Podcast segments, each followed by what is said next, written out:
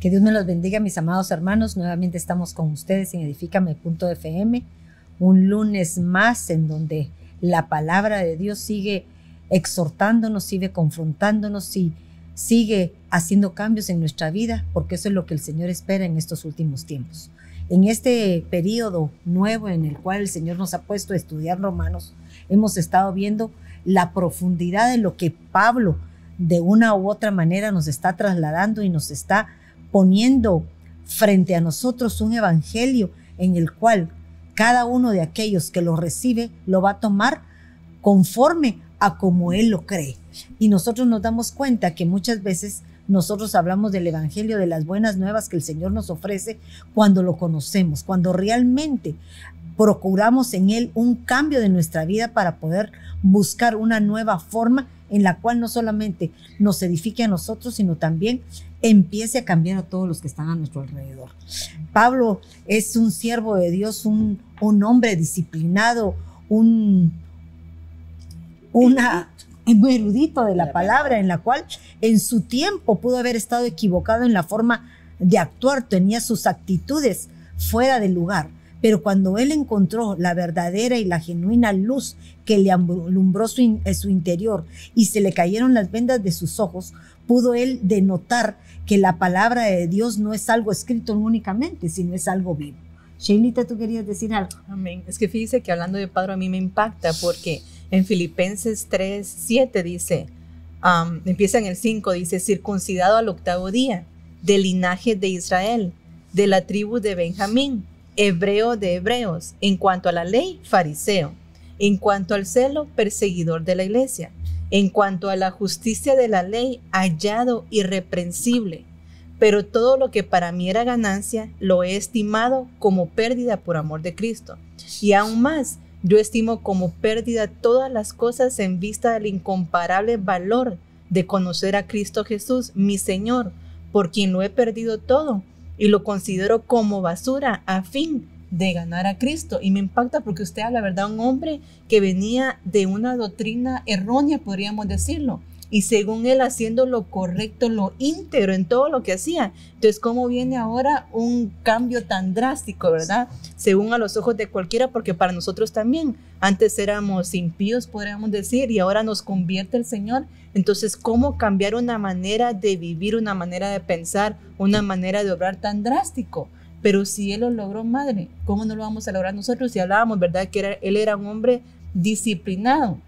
Y esa misma disciplina fue la que lo ayudó a alcanzar el, el poder, la potestad, el, el, el, grado tan alto que llegó a alcanzar este hombre como un testimonio para nosotros. Y fíjate que me encantaba porque tú leíste el último, el, el último parrafito que dice Filipenses 3.6, dice, hallado irreprensible irreprensible aún en su manera vana de vivir anterior. Correcto. Pero eso irreprensible que estaba bajo la ley, hoy lo aplica en la nueva forma de ver el Evangelio, que son buenas nuevas, pero con una claridad que le trajo a su vida, el descubrir que no es únicamente el recitar una palabra, únicamente el ponerla a ejecutar en otros y no cambiar y aplicarla a él mismo, sino empezó él a ver cosas que antes no miraba, porque posiblemente antes creía en un Dios todopoderoso, pero no aceptaba que existía un hijo de Dios que había venido a dar la vida por nosotros. Amén. Y fíjese que para empezar vamos a comenzar a estudiar Romanos 2.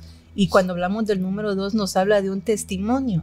o sea, que cómo es de que nosotros podemos trasladar la palabra, pero si no hay un respaldo, un testimonio de que lo que hablamos, obramos, definitivamente no estamos dando el testimonio. Yo creo que Romanos nos confronta, creo que todas nos sentimos confrontadas porque realmente la palabra muchas veces es confrontativa para nosotros. No nos podemos venir a sentar y hablar de esto si primeramente la palabra no se ha hecho rema en nosotros.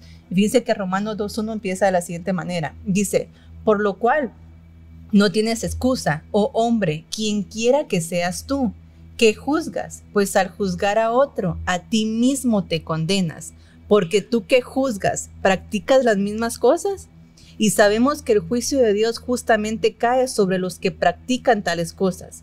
Y piensas esto, oh hombre, tú que condenas a los que practican tales cosas y haces lo mismo, que escaparás del juicio de Dios ¿O tienes en poco las riquezas de su, de su bondad, tolerancia y paciencia, ignorando que la bondad de Dios te guía al, arrepentimiento? ¿Quiere que pare ahí o le Paremos, paremos ahí. ¿Qué te parece? Porque mira qué hermoso lo que nos está hablando. El primer eh, capítulo nos habla de conocer lo que el Señor nos ofrece. Un evangelio de nuevas, buenas. O sea, nuevas, ¿verdad? Nos hace un cambio de la manera en que vivíamos antes. Pero ahora, cuando nosotros conocemos a Cristo, Él primeramente nos hace que nos conozcamos a nosotros mismos, que aprendamos a ver que si nosotros tenemos alguna, alguna mm, vana manera de vivir que pudimos haber sido habituados en nuestra vida de antes, hoy no la ejecutemos creyendo que el Señor ha hecho el cambio completo. Entonces, ¿qué dice Mateo 7.1? No juzguéis para que no seamos juzgados. Pero ¿cómo nos cuesta al ser humano no juzgar? Porque muchas veces lo primero que venimos, cuando venimos a Cristo, creemos que el Señor ha hecho ya la obra perfecta, de primas a primeras. Y la realidad que el Señor empieza el cambio y va evolucionando de poco en poco, como la luz de la aurora, hasta que llegamos a ser perfectos. Pero mientras tanto, es muy fácil, como lo, lo aplico a Saulo. Saulo aplicaba la ley, pero cuando descubrió realmente cómo era todo, ya vio las cosas diferentes. Entonces se sintió él acusado en lugar de acusar a otros. Y es que fíjese que el problema está, dice, ¿verdad? No juzguemos para que no seamos condenados. Exacto. El problema está de que muchas veces nosotros juzgamos porque lo hacemos en la carne, porque mire, pues si la palabra del Señor dice, ¿por qué dice que nosotros vamos a juzgar ángeles? ¿Por qué dice que el hombre espiritual puede juzgar todas las cosas, pero nadie lo puede juzgar a él? Porque lo que pasa que en este caso es un juicio carnal lo hacemos basados en nuestras carnalidades, no lo hacemos basados al Espíritu Santo. Juzgamos a la ligera, vemos algo y juzgamos sin saber lo que hay detrás de bambalinas. Entonces somos injustos delante de los ojos del Señor, porque realmente al final el Señor es el único que nos va a juzgar. Pero ese es el problema. Nosotros podemos juzgar, sí, pero cuando aplicamos la espiritualidad, cuando hay un Espíritu Santo en nosotros que nos guía, hacer ciertos juicios no para condenar a alguien, porque si no, también nosotros estamos siendo condenados. Exacto. Es para exhortar a alguien, porque me acuerdo que hay un versículo en Ezequiel, creo que dice, de que si nosotros recibimos una palabra del Señor y exhortamos a aquel que está en pecado y lo hacemos ah, regresar de su pecado, esa sangre ya no va a correr sobre nuestras cabezas.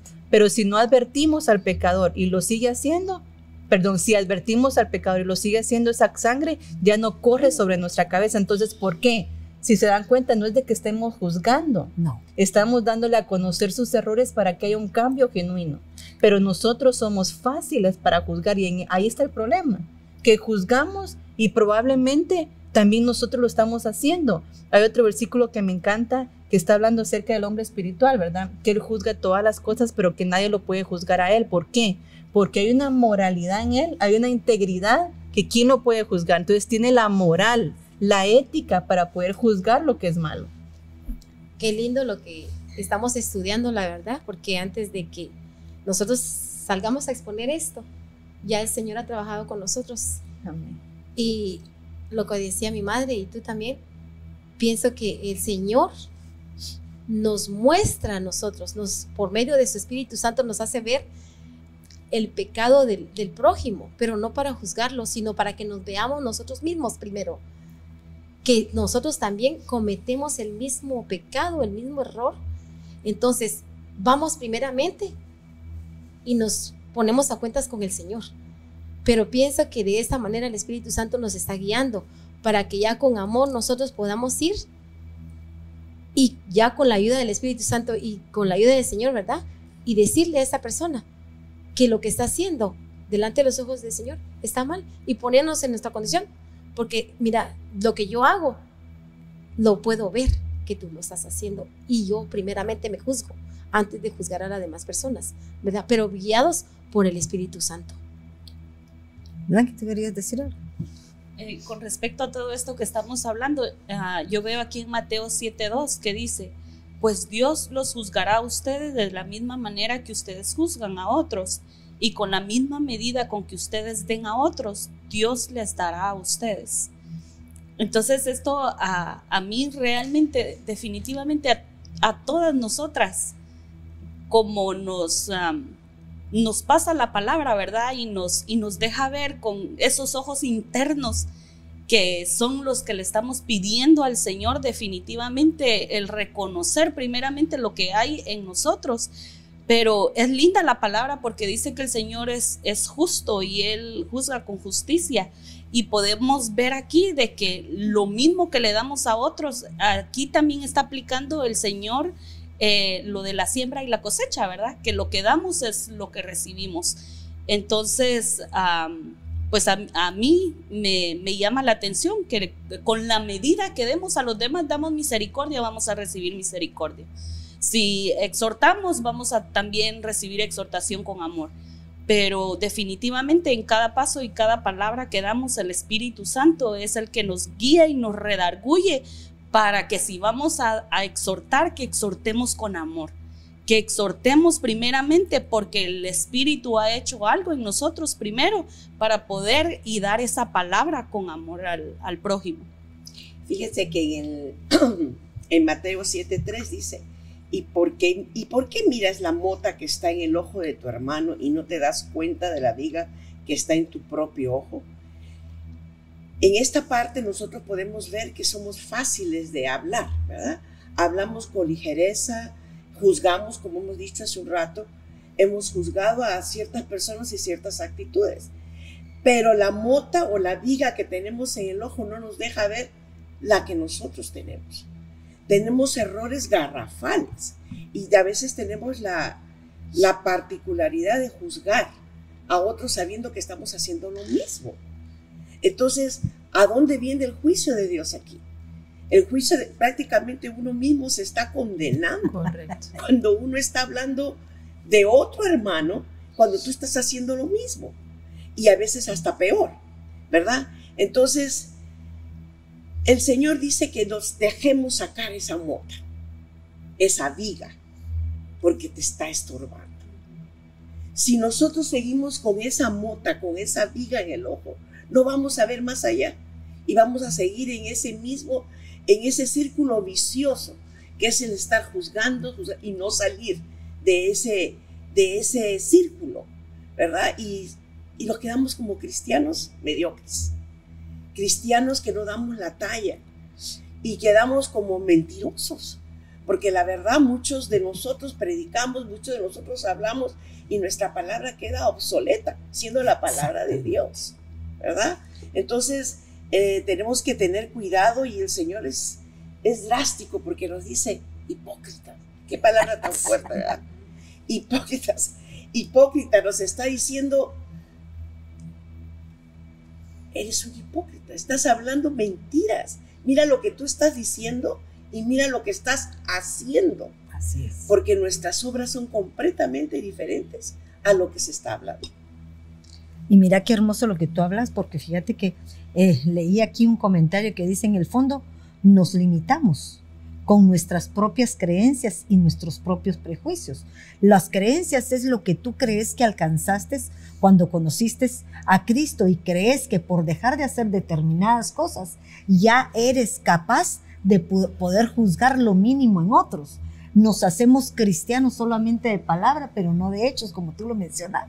Y ese es el problema de muchas veces del evangelio que estamos trasladando al otro, que lo trasladamos de una manera errónea por lo que tú decías. Nosotros somos catalogados, perdónenme, en el mundo, el cristiano, como un hipócrita, ¿verdad? que finge algo que no es. ¿Por qué? Porque declara una santidad, pero fuera de la iglesia, fuera de los ámbitos espirituales, pongámoslo entre comillas, hacemos cosas que antes traíamos porque vivimos todavía en una forma deshonesta delante de los ojos del Señor. Pero es importante dar testimonio en todo Exacto, lugar. sí, es el importante. testimonio es el que va a hablar.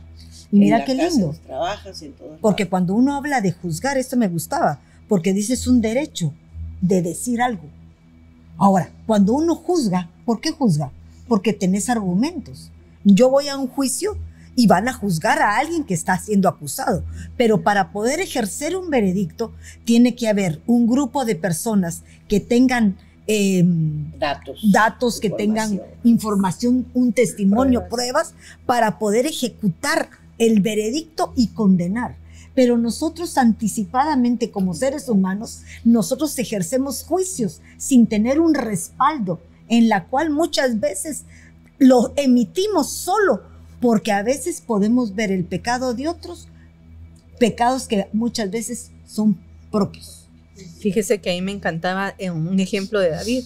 Dice que cuando Natán se le acerca a David para, para exhortarlo y para manifestarle su pecado, ¿verdad? Porque vemos por un lado Natán de que él no fue a juzgar al rey David, él le fue a, a, mostrar una historia de un hombre, ¿verdad?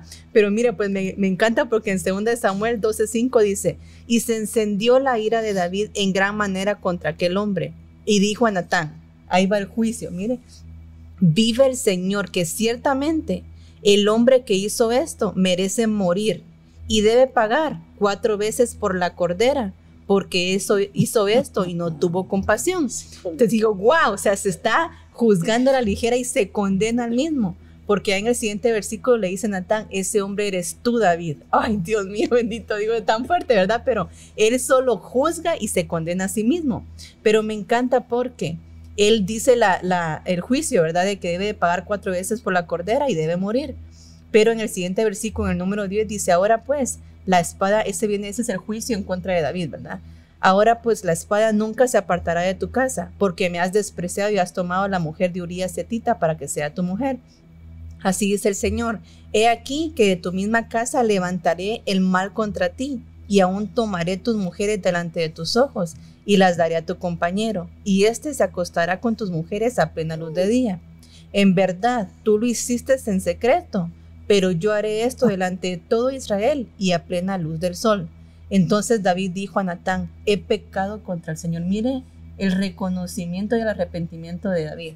He pecado contra el Señor. Y Natán dijo a David, el Señor ha quitado tu pecado, no morirás. Entonces me sorprenda porque uno viene a emitir un juicio pero para exhortación, ¿verdad? Para que él se diera cuenta de lo que había dicho. Pero el otro responde con un juicio a la ligera y con una condenación que al final lo condena a él mismo. Entonces, el cuidado que debemos de tener con esto, porque sí es bien fácil, como decimos, ¿verdad? Ver los errores de los demás sin saber que nos condenamos a nosotros mismos. Pero fíjese que yo veía también otra forma de, de un juicio, ¿verdad? De que muchas veces juzgamos para destruir, pero también muchas veces juzgamos y aplicamos misericordia para justificar nuestros pecados porque nosotros estamos en la misma posición de aquel que está pecado. Y fíjate que se me venía eh, a la mente aquel hombre que fue delante del rey para que le perdonaran una deuda. ¿Se oh, recuerdan ustedes? Van y le suplica y el rey se compadece de él. Pero mira qué fácil. Hubo uno que hizo misericordia. Vio que él podía haber tenido la deuda y dijo, me compadezco de ese. Pero cuando este salió, es lo mismo que nos pasa. Nosotros venimos delante del, juicio del Señor y Él nos perdona todo. Pero cuando vamos afuera, somos fácil de condenar a otros con el mismo problema que tenemos, porque cuando este hombre sale afuera y llega uno que le debía una cantidad menor, entonces ahí le dijo que tenía que pagarle hasta lo último. Entonces, cuando el rey lo oye, mira, ahí está el ejemplo perfecto. ¿Qué dice el Señor? Ah, así juzgas después de que yo te perdone pues vas a irte a la cárcel y vas a pagar esto y más. Exactamente lo mismo. Martita, ¿tú quieres decir algo? ¿Yo? sí, hermana. estaba viendo acá yo en el versículo de, de Juan, que eh, cuando le dice, no, en, en Lucas es cuando le dice, cuando la mujer, la mujer, aquella mujer que la acusan, ¿verdad? que vienen los fariseos y la acusan que la encuentran en el mismo, en el estado de, de, adulterio. de, adulterio. Entonces le dicen, ¿verdad? Que, que, en la ley de los judíos decía de que, esas, de que las que cometieran o estaban en acción de pecado eran condenadas o apedreadas. Pero Jesús viene y, y se pone, ¿verdad? A escribir en el piso y dice también, les, y, escribiendo está, pero les está hablando y diciéndole a los fariseos, si el que está libre de pecado, que tire la piedra, ¿verdad? La primera piedra. Y dice, y empezaron a irse los más grandes, los más adultos, los más, este, ¿verdad? Ancianos. Entonces este, estábamos viendo nosotros allí en esa, en esa En figura, ¿verdad? En esa figura de que este, nadie era excepto de pecado, ¿verdad? Y ellos estaban condenando a la mujer y el pecado lo estaban haciendo, eran concebidos por dos personas, un varón y una mujer. Y entonces, ah, pero ellos, según la ley, en los ritos de ellos, que la ley, estaban acusando a la mujer. Entonces cuando el Señor le pregunta, ¿dónde están los que te acusaban? Le dice, no, se han no ido todos, se han ido, nadie me ha acusado. Entonces le dice el Señor, está bien, ni yo te acuso, vete, pero no peques más. Ah, mira qué hermoso eso. Ajá. Vete y no peques peques más. O sea, más. que él le demostró que habían otros igual que ella. Tal vez uno podría pensar en un grado de pecado menor, ¿verdad? Porque tal vez se, redargu- re- se redarguyeron de algunos actos que hacían. En el momento tal vez no eran tan grandes como el pecado que ella ejerció. Pero a la hora de la hora Dios nos confronta no por el tamaño de pecado, sino por el pecado en sí. Y es que fíjese que ese versículo está bien interesante porque le dicen los hombres, ¿verdad? ¿Qué vamos a hacer con esta mujer adúltera que pecó? La apedreamos. ¿Qué dices tú, Jesús? Y la ley, y ellos le dicen, la ley dice que hay que apedrear a las mujeres, pero la ley no dice así, madre. La ley decía que si un hombre y una mujer eran captados en adulterio, tenían que morir los dos. Sí. Ah, pero solo querían matar a la mujer. Yo digo, qué machistas, porque no era así la ley. Entonces, como también la, la, la pusieron a su favor. Entonces, lindo porque querían juzgar bien fácil a una, pero también ellos tenían, tenían cola que les machucara, como decimos, ¿verdad? Yo quiero eh, que me corrija. Hay un versículo aquí que me gusta, pero al juzgar nosotros a otras personas, ¿verdad? Aquí en la iglesia, eh, los mismos hermanos de nosotros, nos estamos volviendo unos fariseos también y nos estamos volviendo unos escribas, porque este versículo me gustaba, que dice, pero hay de ustedes escribas y fariseos, hipócritas que cierran el reino de los cielos delante de los hombres, porque ni entran ustedes ni dejan entrar a los que están adentro. Cuando hacemos esto, juzgando a los demás, estamos cerrando también el reino de los cielos para los que están adentro en la casa. Fíjate que el problema ahí no es tanto que eh, entren o no entren, sino es la manera de presentarles la palabra de Dios. Porque ahí se está hablando de un fariseo de fariseos, una ley que ni ellos mismos podían cumplir, pero la exigían a otros. Entonces yo te digo, no podés usar, no podés comer pan, pero afuera ellos comían no solo pan, sino canastadas de pan, digamos. Estamos hablando de cosas muy, muy materialistas, ¿verdad? Pero, por ejemplo, decían, no deberías de adulterar y tal vez tenían relaciones fuera de esto. Y aún hasta la fecha nosotros nos damos cuenta que hay muchas congregaciones o muchos cristianos, pongámoslo en general, que seguimos cometiendo ciertos errores y pensamos que el Señor pasa por alto aún por el hecho de que estamos con una jerarquía eh, espiritual y que estamos en un periodo de gracia, que la gracia nos perdona. Pero también hay un momento que tenemos un Dios que cuando Él decide cobrar, cobra con furor, ¿verdad? Porque le permitió mucho a Israel, le permitió demasiado hasta que lo llevó a un límite. Y en ese límite Él ejecuta su juicio final. No es que hablando acerca de los fariseos y los y los escribas, Sí. que a mí me llama la atención la, el buen samaritano, Mm. porque dice que cuando lo- el, el hombre estaba tirado, se apareció un sacerdote. ¿Quién es un sacerdote? Aquel que rige, aquel que ministra la presencia de Dios, aquel que tiene la ley y no tuvo misericordia. Luego pasó un levita. ¿Quién es un levita? Lo mismo. Y no tuvo misericordia. Pero pasa un samaritano que no tiene ley, que no tiene sacerdocio, que no es un levita y él sí es movido a misericordia. Entonces el juicio también se trata de misericordia. Porque, ¿cómo así? Entonces como cristianos no tenemos misericordia, pero otro de la calle tal vez tiene más misericordia que nosotros. Probablemente sí, pero, tal, pero realmente yo creo que no, porque miren, pues cuando hablamos de, de fariseos y de todos esos escribas y todo eso, de judíos, la ley no la tenemos ahora como la tienen ellos antes, pero sí está escrito en nuestro corazón. Si hay algo que nos da testimonio, yo voy a hacer misericordia con aquellos que hagan misericordia, dice el Señor. Entonces ejerzo un juicio sin misericordia, sin misericordia voy a ser juzgado. Más adelante dice Romanos que los que estuvieron bajo la ley, bajo la ley van a ser juzgados, ¿verdad? Pero nosotros también estamos bajo una ley. Que aunque no seamos judíos y no tengamos la tabla como ellos la tienen o la Torah, sí tenemos una ley escrita en nuestro corazón que por medio de ella vamos a ser juzgados, pero con gracia y con misericordia. Fíjate que qué lindo lo que hablas, porque muchas veces el problema es que nos confundimos qué tipo de ley es la que aplicamos, porque muchas veces es la ley de la costumbre, la ley del hábito en donde hemos establecido de acuerdo a la carne. Porque cuando tú estás de acuerdo a la carne, querés imponer algo que tú crees que es lo correcto. Pero en Cristo nuestra ley cambia, porque es la ley que transforma nuestros corazones por gracia, no por obligación ni por, imposición.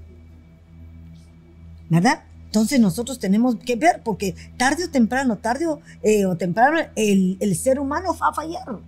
Pero tenemos que aprender a trasladar el mensaje con con dignidad para mí, ¿verdad? Es una, una, una petición de parte de, de Pablo, pienso yo, que cuando él se da cuenta de todos los problemas que él tuvo por haber ejercido una forma de actuar incorrecta delante de los ojos de los demás y que ese testimonio que él plasmó en otros no se quitó con facilidad, porque siempre lo acusaban de lo que habías hecho.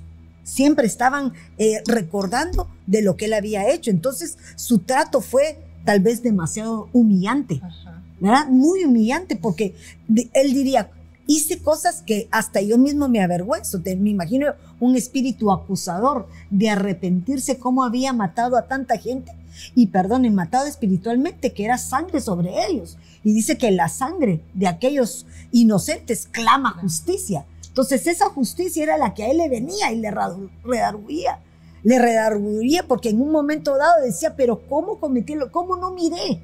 Ahora miren Dios que tan hermoso, ¿verdad? A pesar de todo, le pasó por alto eso.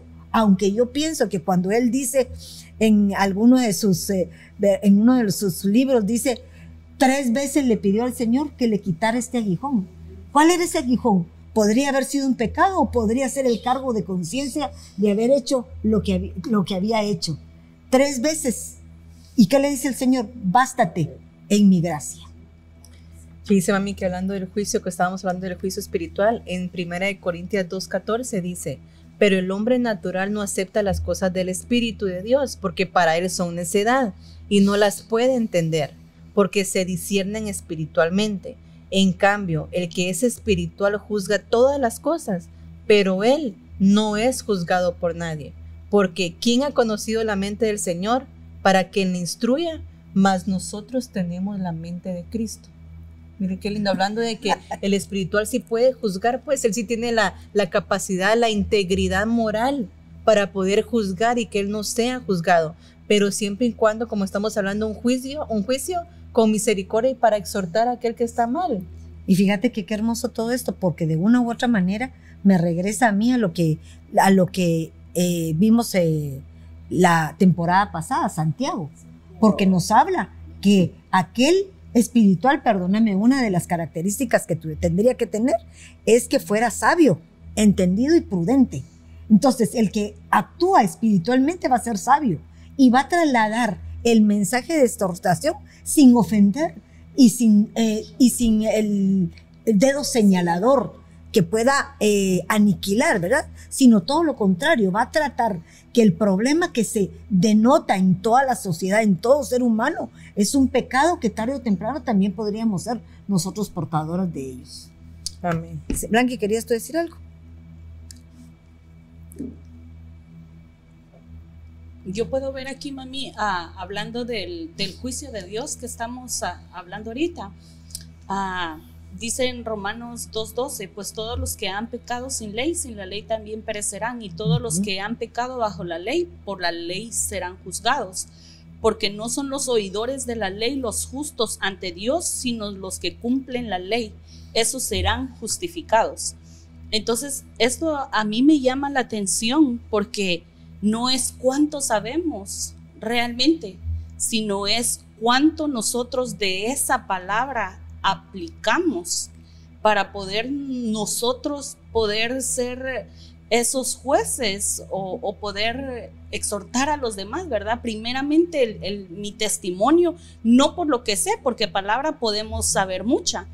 Y, y, es el logos, ¿verdad? Pero cuando ese logos baja al corazón y se convierte en, rema. Y, damos frutos, porque por sus frutos los conoceréis.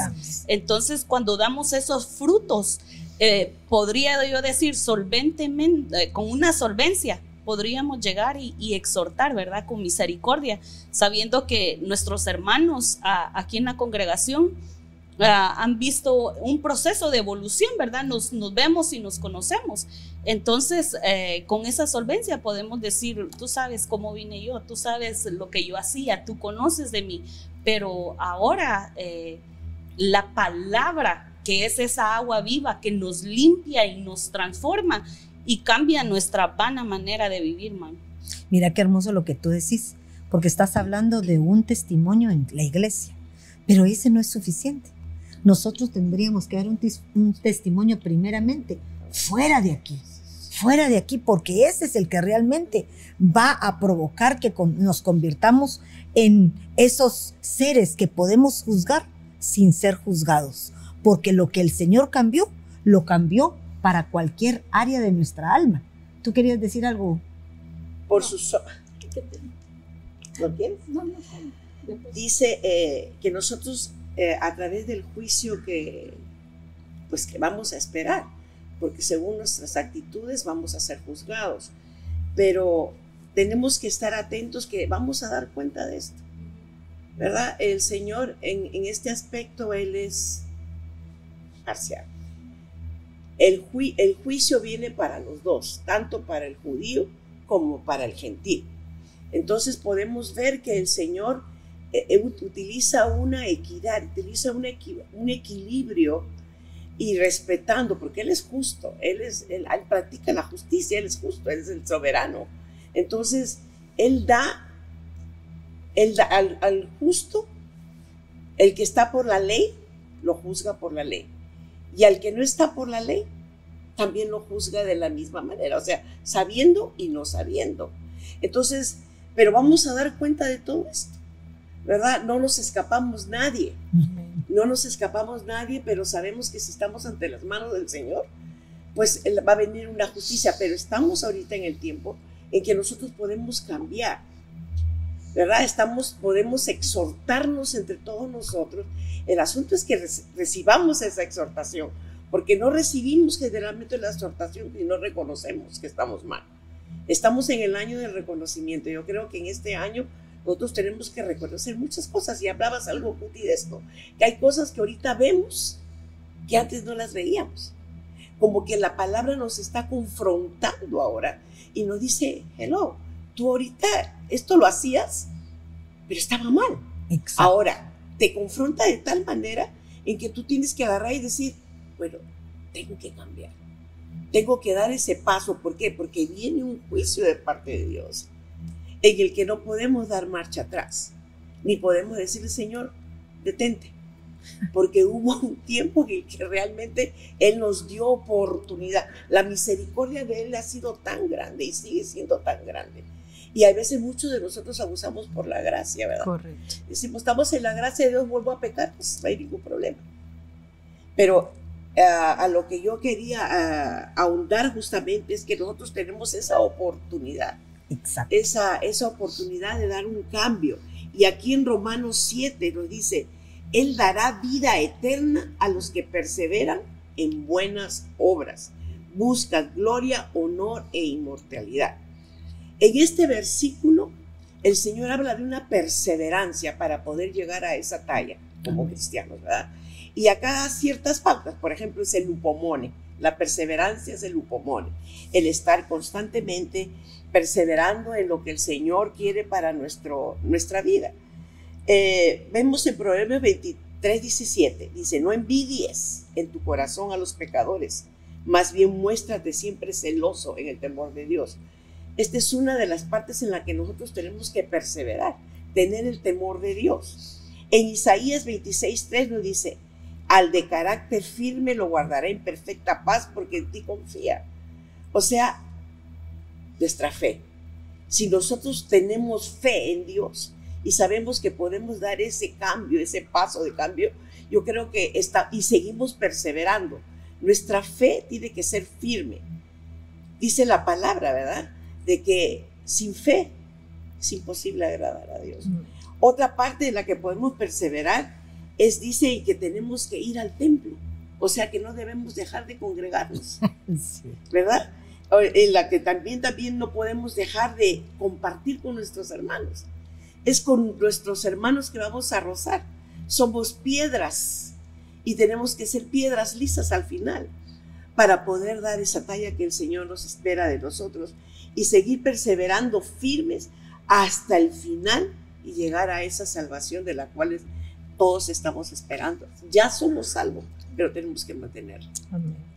Es que fíjense que está lindo porque ya está leyendo Romanos 2.7, ¿verdad? Los que por la perseverancia en hacer el bien buscan gloria, honor e inmortalidad. Mm. Entonces, si una de las perseverancias es el congregarnos, hay un versículo lindo que dice, cuán hermoso y cuán delicioso es cuando los hermanos habitamos juntos en armonía. Es como el buen óleo y empieza a decir un montón de cosas, pero al final dice, he aquí que ahí manda el Señor vida eterna. Y eso es lo que dice aquí. Si perseveramos en hacer el bien buscando gloria, honor e inmortalidad, recibiremos vida eterna. Mira lo que dice, buscando gloria, honor e inmortalidad.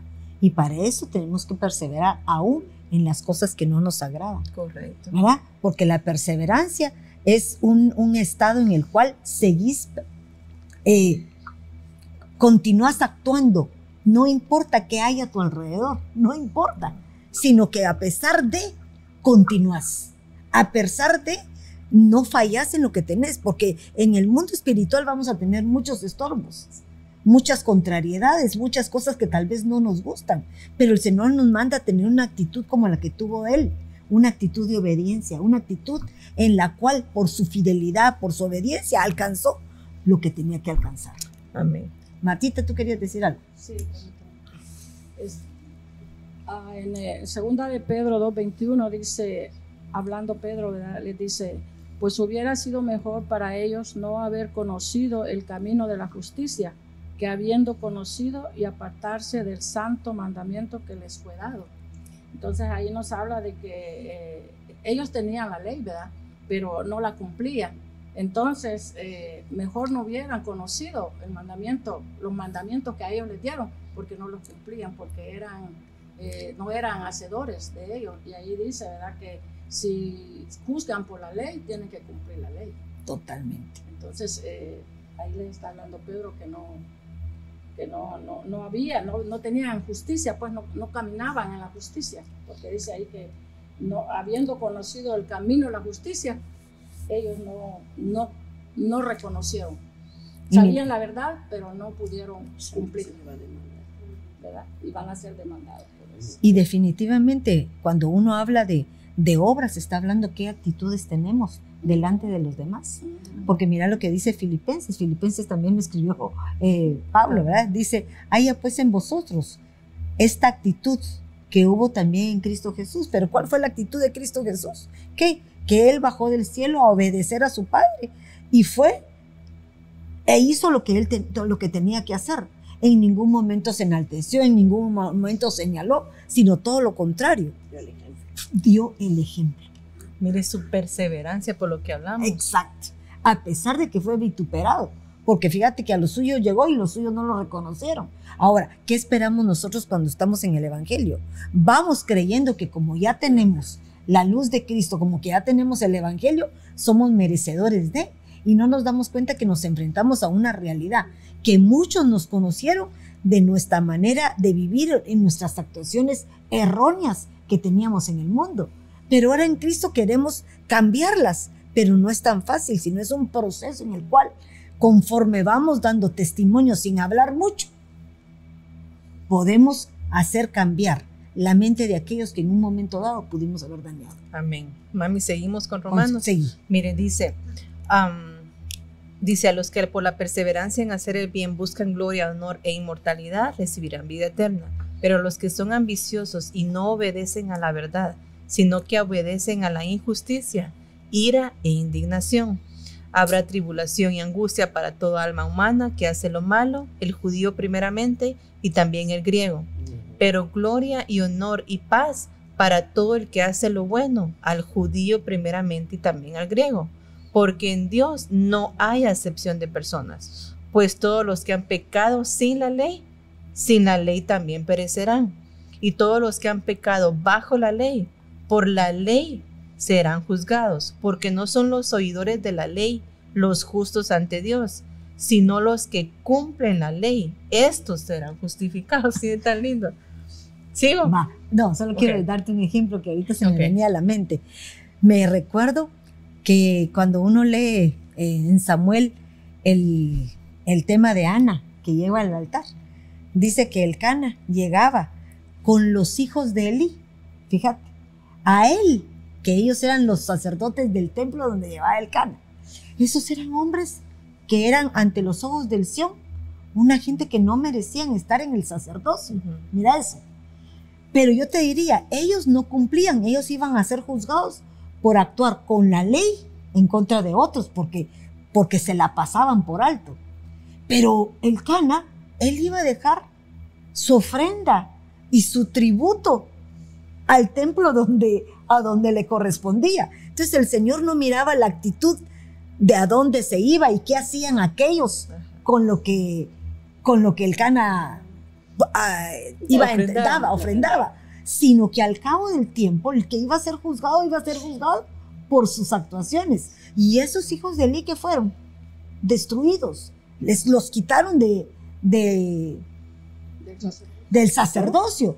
Y mira que, cuál es el punto, que había un sacerdote encima de ellos que les permitió su propio padre, porque ellos aprendieron. Y entonces, ¿qué, qué pasó? Solo era ley. Solo eran fariseos. Y nada, eso se ponía por obra, porque me imagino que exigían, exigían una ofrenda, exigían un, un diezmo, lo que este el Cana lo hacía. Y lo, lo hacía por rendirle tributo a un Dios vivo, para recibir. Y dice que era un hombre poderoso. Ahora, mira qué lindo. Él da a alguien que no se lo merece, si pudiéramos hablarlo a nivel de la tierra, ¿verdad? Pero él su intención no era dárselo al hombre, sino era dárselo a Dios. Y lo mencionaba porque muchas veces, por ejemplo, los que estamos, los que estamos en, en como autoridad en las iglesias, fallamos en la manera que actuamos en contra del pueblo, exigiendo algo que no es exigencia, sino es por convencimiento de la palabra. Entonces, si tú ejerces un juicio con ellos, pues por ese juicio ejercido también te van a pasar a ti la vara. Con la vara que miras, así se vas a hacer medido. Amén. Sí. ¿O alguien quiere decir algo? Martita. Él iba a complementar que dice que, que ponían cargas y ellos no las podían llevar. Exacto. Eso es increíble porque eso nos pasa. El que se cree, pero fíjate eso, se cree con autoridad por el lugar que están, pero no por el convencimiento de lo que están de lo que hacen o de lo que hablan. Entonces nosotros tenemos que estar bien claros en eso. Si tú estudiaste la palabra, si tú estás viendo a Romanos, por ejemplo, que es el no juzgar a mi hermano, ¿por qué nomás salimos de aquí y vamos a hacer lo primero que hacemos, ¿verdad? Juzgarlo, sino que primero apliquemos nosotros esa palabra en nosotros mismos para evitar cometer error. Mami, ah, me trae a, la mente Juan 8:9 eh, siempre hablando de la mujer adúltera. Y dice, al oír ellos esto, se fueron retirando uno a uno, comenzando por los de mayor edad. Eso es lo que a mí me llama la atención y me impacta. Porque aquí lo, podría ver, lo podríamos ver como jerarquías, ¿verdad? Las jerarquías, los de mayor jerarquía eran los que la acusaban primeramente y los que ejercieron un juicio grave sobre ella. Y ellos fueron los de mayor edad, los de mayor jerarquía, los que se retiraron primero. Su conciencia los acusó primeramente a ellos y ellos fueron los que se retiraron. Y mira qué lindo lo que hablas porque decís la conciencia, o sea, algo adentro le, le Es que ahí me tiene loca la conciencia, pero yo creo que aquí viene el versículo porque miren, dice, porque cuando los gentiles que no tienen la ley cumplen por instinto los dictados de la ley, ellos no teniendo la ley son una ley para sí mismos. No teniendo la ley son una ley para sí mismos, ya que muestran la obra de la ley escrita en sus corazones, su conciencia dando testimonio y sus pensamientos, acusándolos unas veces y otras veces defendiéndolos. Y es que yo me hacía mi dibujo en mi, en mi cabeza, ¿verdad? Que yo me ponía a pensar. Hay, hay un versículo que dice, bendigo a Jehová porque en las noches me enseña mi conciencia. Yo creo, no sé si tal vez alguien tiene ese versículo, lo puede buscar. Entonces, mientras dormimos, el Señor nos enseña, nos instruye en nuestra conciencia. Entonces, yo ponía, ¿verdad?, que cuando un espíritu es vivificado por el Espíritu Santo, cuando venimos y aceptamos el Señor, nuestro espíritu es vivificado primeramente. Pero el espíritu necesita un vehículo para comunicarse con nuestra alma y es nuestra conciencia. Y nuestra alma también necesita un vehículo para comunicarse con nuestro cuerpo, que es nuestra voluntad, en donde están nuestros pensamientos y nuestros sentimientos. Y basado a este versículo, hay una ley que habita en nuestros corazones, ¿verdad? Entonces, ¿cómo es de que de repente cambiamos nuestra conciencia de lo malo que traíamos, de la vana manera de vivir que traíamos, y ahora tenemos que adoptarla a algo nuevo, a la palabra del Señor? ¿Cómo lo hacemos? Usted está hablando acerca del, del semáforo.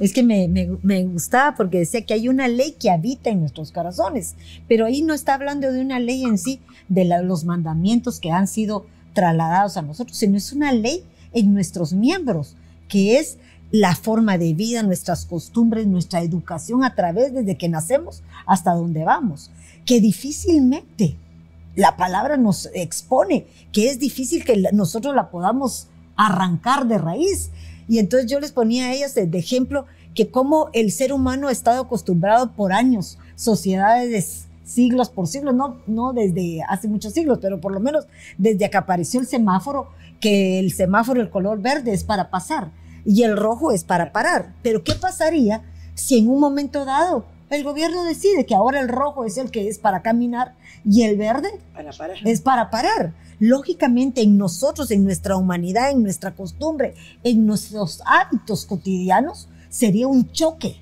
Y ese choque posiblemente nos provocaría cometer errores tras errores múltiples veces hasta que nos volvamos a acostumbrar.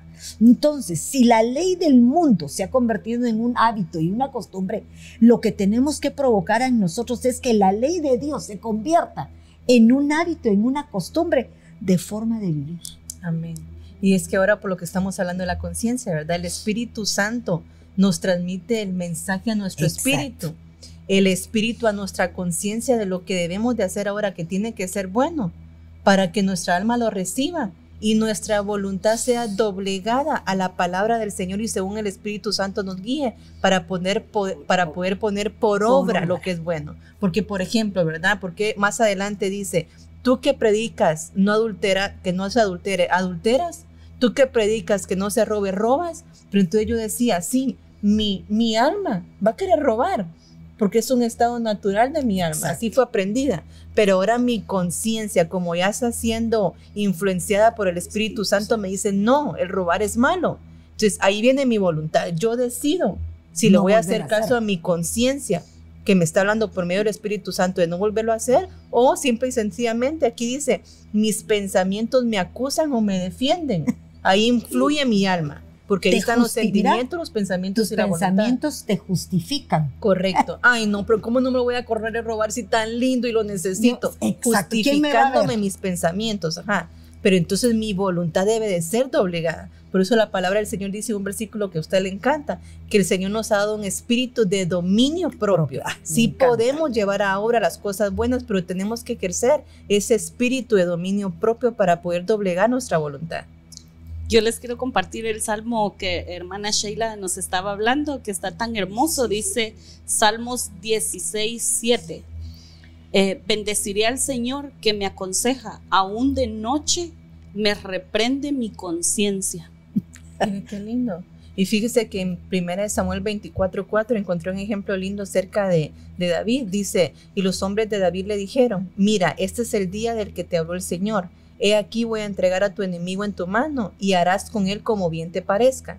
Entonces David se levantó y cortó a escondidas la orilla del manto de Saúl. Aconteció después, mire qué lindo, aconteció después de esto que la conciencia de David le remordía porque había cortado la orilla del manto de Saúl. Imagínense solo por cortarle la orilla. y dijo a sus hombres, el Señor me guarde de hacer tal cosa contra mi rey, el ungido del Señor, de extender contra él mi mano, porque él es el ungido del Señor. O sea, ¿qué, ¿a qué conclusión llegó David por medio de su conciencia aquí? No lo puedo juzgar yo, yo no lo puedo tocar porque va a haber un día que se va a tener que presentar delante del Señor y va a ser juzgado. Aunque me persiga, aunque me quiera matar, perseverando en lo bueno, dice usted pagando siempre bien, aunque nos, aunque nos paguen mal. Lo que, lo que no pasó con Judas. Judas tuvo un remordimiento y ¿qué lo llevó? A la, muerte. a la muerte. Lo que no pasó con Pedro. Pedro se arrepintió. Exacto. Entonces, al arrepentirse, pues hubo un cambio en su vida. le dio vida. Le dio vida. A Pero uno entonces, perdió su vida y, otro, ganó vida. entonces mire la conciencia del impío, le remuerde la conciencia, porque tenemos conciencia todo el tiempo, siendo del Señor o no estando con el Señor. Pero entonces la conciencia del impío, del no convertido, remuerde la conciencia. Pero la conciencia del convertido nos lleva a un arrepentimiento genuino y que es un cambio de manera de pensar definitivamente. Eh, sí, cuando Ah, estábamos detrás de bambalinas, como dice mi madre, ¿verdad? hablábamos acerca de que alguien de afuera, su conciencia solamente le hace ver lo bueno y lo malo, pero a alguien que tiene a Cristo en su corazón, si sabe poner en práctica el discernimiento, ¿verdad? Porque podíamos ver que la moral, la conciencia moral, el sentimiento del bien y del mal, dice que es Cristo, es el Espíritu Santo el que lo, el que lo, que lo domina, el que lo dirige. Y lo podemos ver aquí en Romanos 9.1, donde dice, digo la verdad, en Cristo no miento dándome testimonio, mi conciencia en el Espíritu Santo. Lindo. Y también vemos que es Cristo el que la purifica, nuestra conciencia. Y eso lo podemos ver aquí en 2 de Corintios 1.2, porque nuestra satisfacción es esta, el testimonio de nuestra conciencia, que en la santidad y en la sinceridad que viene de Dios, no en sabiduría carnal, sino en la gracia de Dios, nos hemos conducido en el mundo y especialmente hacia ustedes. Entonces podemos ver que por medio del Espíritu Santo somos guiados para no estar pecando más, porque nosotros podemos hacer la diferencia cuando el Espíritu Santo nos guía. Él es el que nos dice, esto está mal y tienes que dejarlo. Más sin embargo, hacemos la comparación que los de allá afuera solamente pueden hacer la comparación hasta ahí nada más porque es su conciencia carnal la que les hace decir esto es bueno y esto es malo. Pero fíjate, mira qué hermoso lo que tú estás hablando, Marlene, porque nosotros cuando no hemos conocido al Señor, hay situaciones en donde nuestra moral ejerce en nosotros una conciencia para poder diferenciar, diferenciar entre lo que es bueno y lo que es malo.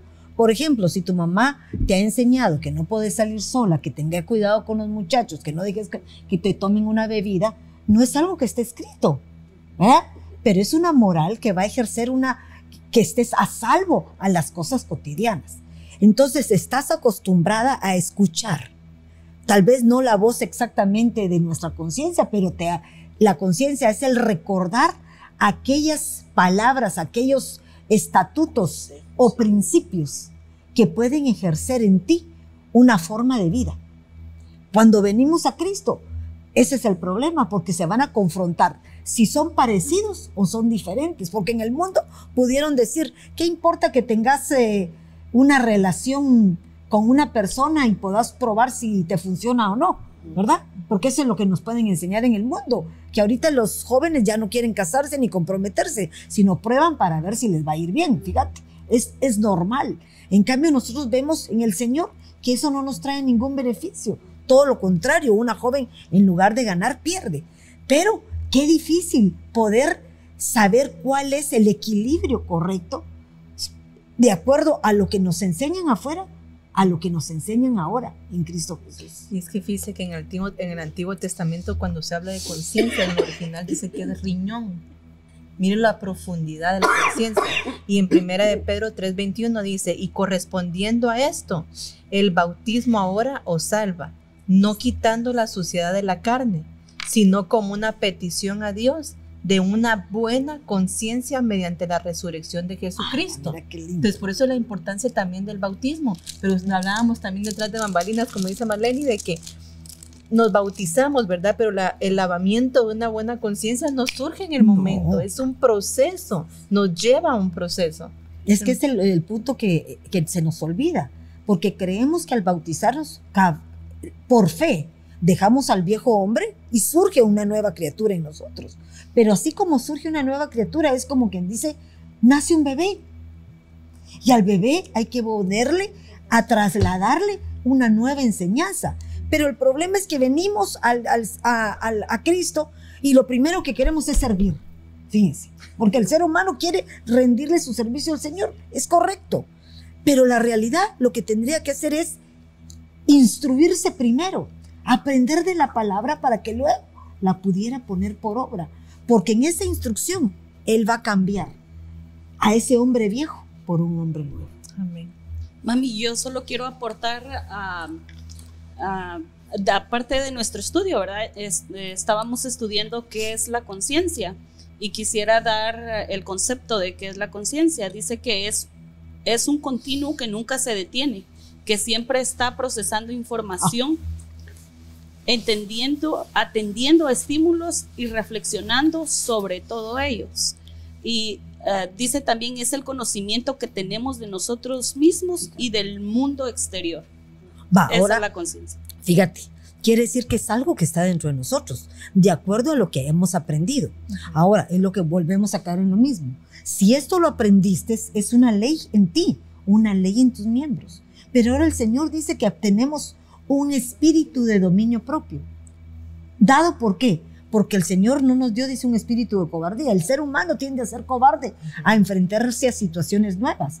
Pero dice que Él nos dio un espíritu de poder. Quiere decir el espíritu de poder que nos da el, la fuerza, que es el Espíritu Santo, para poder realizar algo. Un espíritu de amor, porque Cristo Jesús está dentro de nosotros y Él es amor. Entonces al hacerlo, vamos a tener amor sobre nosotros mismos y nos va a dar ese dominio propio que va a poder hacer que dominemos esas áreas que antes no nos podíamos dominar. Porque quitarlas no se pueden, porque están ahí Mami, ¿se acuerda que usted daba proverbios hablando acerca del caballo? Ah, te lo voy a leer. Eso me, encantó. Porque miren lo que dice. Vamos a ver si lo tengo aquí. Me gustó. Miren lo que dice. Tal vez este, no sé si es el, el Salmo 33, 17, que dice, falsa esperanza de victoria es el caballo. Ni con su mucha fuerza puede librar. He aquí los ojos del Señor están sobre los que le temen sobre los que esperan en su misericordia, para librar su alma de la muerte y para conservarlos con la vida en tiempo de hambre. ¿Será ese? No. A ver, entonces ese. lo tengo. Es Proverbios 21, 31. El caballo se alista para el día de la batalla, ah. mas Jehová es el que da la victoria. Mira qué hermoso. Yo le mencionaba este a Sheila, aquí ya lo tenía yo, pero porque dice, se prepara el caballo para el día de la batalla. El caballo es figura de un de algo indomable, algo que necesita ser adiestrado para que pueda ser em, domesticado, pongámosle así. Y el caballo es figura para mí de nosotros, es aquella fuerza, aquel ímpetu que tiene el alma, porque el alma es la que nos hace realizar acciones que no debemos. Pero miren, se prepara el caballo para el día de la batalla. Cuando nosotros conocemos a Cristo, empieza una batalla en nuestra vida, porque entonces tenemos que aprender a domesticar, a, a, domar, a sojuzgar esto indomable que hay dentro de nosotros, pero no para ser victoriosos como seres humanos, sino para darle la victoria al Señor y la gloria a Él, porque Él es el que nos va a dar esa fuerza para hacerlo. Amén. ¿Qué más? Este, sigamos. Miren, sigamos porque yo creo que no lo vamos a poder terminar, pero dice Romanos 2.17. Pero si tú que llevas el nombre de judío y te apoyas en la ley, que te glorías en Dios y conoces su voluntad, que apruebas las cosas que son esenciales, siendo instruido por la ley, y te confías en que eres guía de los ciegos, ah. luz de los que están en tinieblas, instructor de los necios, maestro de los faltos de madurez, que tienes en la ley la expresión misma del conocimiento y de la verdad. Tú pues, que enseñas a otro, ¿no te enseñas a ti mismo? Tú que predicas que no debes robar, ¿robas? Tú que dices que no se debe cometer adulterio, ¿adulteras? Tú que abominas los ídolos, ¿saqueas templos? Tú que te jactas de la ley, violando la ley, deshonras a Dios? Porque el nombre de Dios, esto me impacta porque miren lo que dice, porque el nombre de Dios es blasfemado entre los gentiles por causa de vosotros, tal como está escrito. Mira esto, quiere decir que delante de los gentiles, aquellos que no tienen conocimiento de Dios, por nuestra actitud hipócrita de querer imponer un evangelio a otros, el cual no ponemos en práctica. Entonces quedamos como falsos, como como aquellos, eh, los aleluyas, pero de aleluyas no tenemos nada. Aquellos que le robamos a otros porque hacemos negocios fraudulentos, porque hablamos o porque decimos cosas que no son. Y muchas veces el Señor nos confronta cuando la gente conoce los pies de barros que tenemos. Y es que por eso es que, porque es blasfemado el nombre de Dios entre los gentiles, por eso es que muchas veces nos tachan como hipócritas, como usted dice, porque lo que predicamos no lo ponemos por obra, o sea, nuestro testimonio está falto. Servimos de estorbo. Exacto. Correcto. Entonces, si muchos no quieren ser cristianos por la actitud que nosotros practicamos. Marlene. Sí, eh, eh, poníamos de ejemplo a, a Pablo en Hechos 23.1. Dice, entonces Pablo mirando fijamente al concilio, dijo, hermanos, hasta este día yo he vivido delante de Dios con una conciencia perfectamente limpia.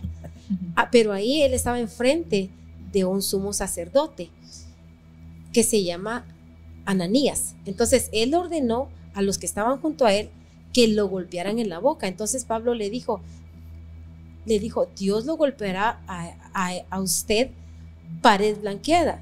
Se sienta usted para juzgarme conforme a la ley y viola la ley ordenando que me golpeen. O sea que este sumo sacerdote conocía la ley, como lo que están ustedes hablando ahorita.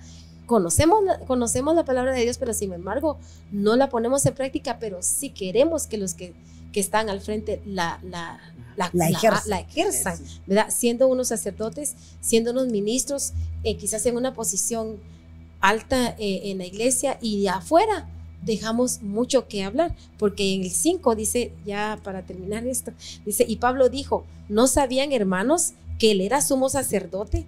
Porque escrito está, no hablarás mal de una de las autoridades de tu pueblo.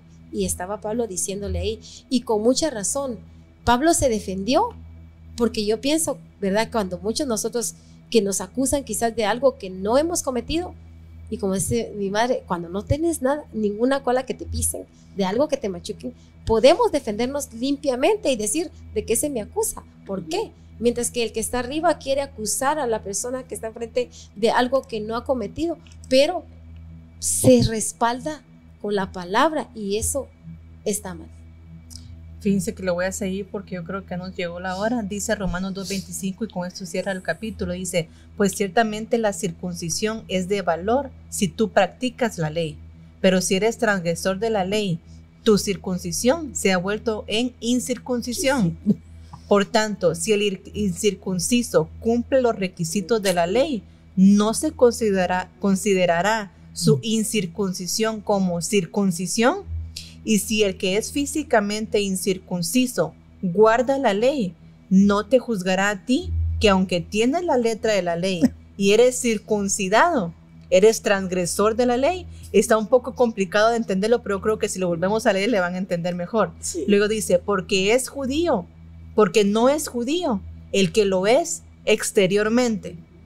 Ni la circuncisión es la externa en la carne, no la es, sino que es judío el que lo es interiormente, y la circuncisión es la del corazón, por el espíritu, no por la letra, la alabanza del cual no procede de los hombres, sino de Dios. Es que eh, lo que te está trasladando esto es que en el tiempo de antes, una de la ley era circuncidar, era quitar el prepucio, que es figura de la carne. Pero ahorita podría ser que muchos se circunciden en lo físico, pero sus actuaciones son contrarias a, esa, a ese precepto de la ley que lo que el Señor está tratando de decir no es tanto que te lo quites carnalmente, sino que lo pongas por obra, porque lo que hay que quitar es esa piel extra, esa carnalidad que hay en, en, nuestro corazón, en nuestra mente. Y me venía aquel versículo que dice que el Señor transforma un corazón de piedra por un corazón de carne. Fíjate, un corazón de carne quiere decir la piedra está endurecida. Pero si viene eh, el Señor a redarguirte, el Espíritu Santo a hacerte conciencia de tus actuaciones, va a haber un momento que esa piedra cae. Es como que te quitaras el prepucio, la carnalidad. Y entonces pone un corazón de carne en donde te hace sensible a las cosas, que no solo piensas en ti, sino te compadeces de aquellos que están en los mismos problemas que en algún momento pasaste tú. Y es que en el corazón de piedra no se pueden escribir los, la ley de Cristo. Exacto. Se van a escribir en, en el corazón de carne. Ahí se escribe la ley. Dice que Blanqui quería solo decir quiero solo quiero aportar este versículo de Gálatas 5:6. Dice, "Porque en Cristo en Cristo Jesús ni la circuncisión ni la incircuncisión significan nada, sino la fe que obra por amor." Mira qué hermoso lo que te decía, ¿verdad? Por misericordia. Porque aquel que el Señor le logró cambiar la vida, va a anhelar que cambien otros. Por eso me, me, gustaba Pablo, porque Pablo cuando mostraba el Evangelio, que son las buenas nuevas, era como que él era tal el amor que había trasladado el Señor a su vida, que él no quería solo quedarse con esa, ese premio para, él, para sí mismo, sino él dijo, yo quiero que todos conozcan a ese Dios vivo que transformó mi vida, Amén. que me abrió una visión y me hizo ver algo más de lo que yo creía que era lo único que había.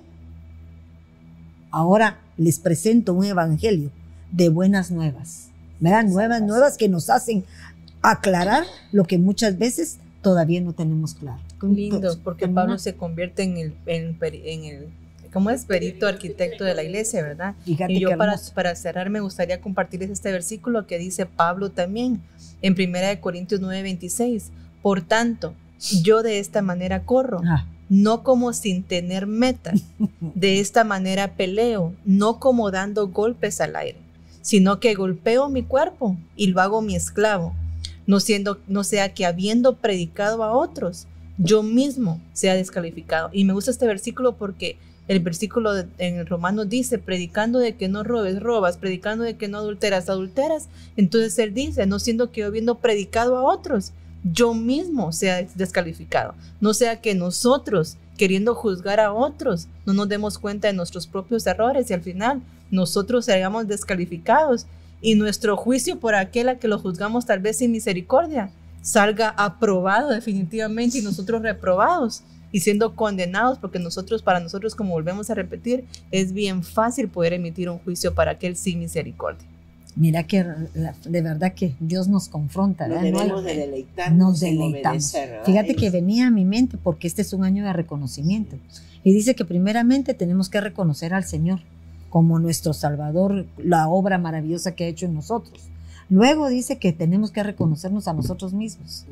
Porque si no puedes reconocerte a ti mismo que eres falto, que estás eh, todavía en un proceso de transformación, difícilmente vas a poder amar a tu hermano que de igual manera tiene problemas, tiene situaciones que no ha logrado cambiar, pero el Señor nos manda que tengamos misericordia por Él y que lo amemos. Amén. Entonces, el reconocimiento para mí está eh, como simplificado. Mira qué fácil, ¿verdad? En, en Romanos 2. No juzguéis a tu hermano para que no seáis juzgados. Qué fácil emito yo un juicio sobre aquel Tal vez tengo razón en lo que estoy emitiendo, pero no me da el derecho porque tal vez no he visto lo que yo tengo en mí, que va a ser juzgado con mayores eh, fundamentos que el pequeño señalamiento que yo le hago a mi hermano en Cristo Jesús. Amén. Terminamos. Terminamos. Que Dios me los bendiga, mis amados hermanos. De verdad que este es un, un capítulo maravilloso que constantemente, día con día, el Señor nos está probando. No hay día en nuestra vida que no tengamos que juzgar, pero cuando nosotros leemos la palabra y ella nos confronta, es para que pongamos por obra lo que leemos y que peleemos con nuestra propia carne, que va a estar batallando hasta cuando el Señor venga y transforma lo corruptible por incorruptible. pero todavía no ha llegado el tiempo y la lucha es aquí en la tierra. Es una pelea constante en la cual tú, yo y cada una de las que estamos aquí estamos batallando para lograr ese propósito maravilloso que el Señor tiene para cada uno de nosotros. Que Dios me los bendiga y muy feliz tarde. Bendiciones.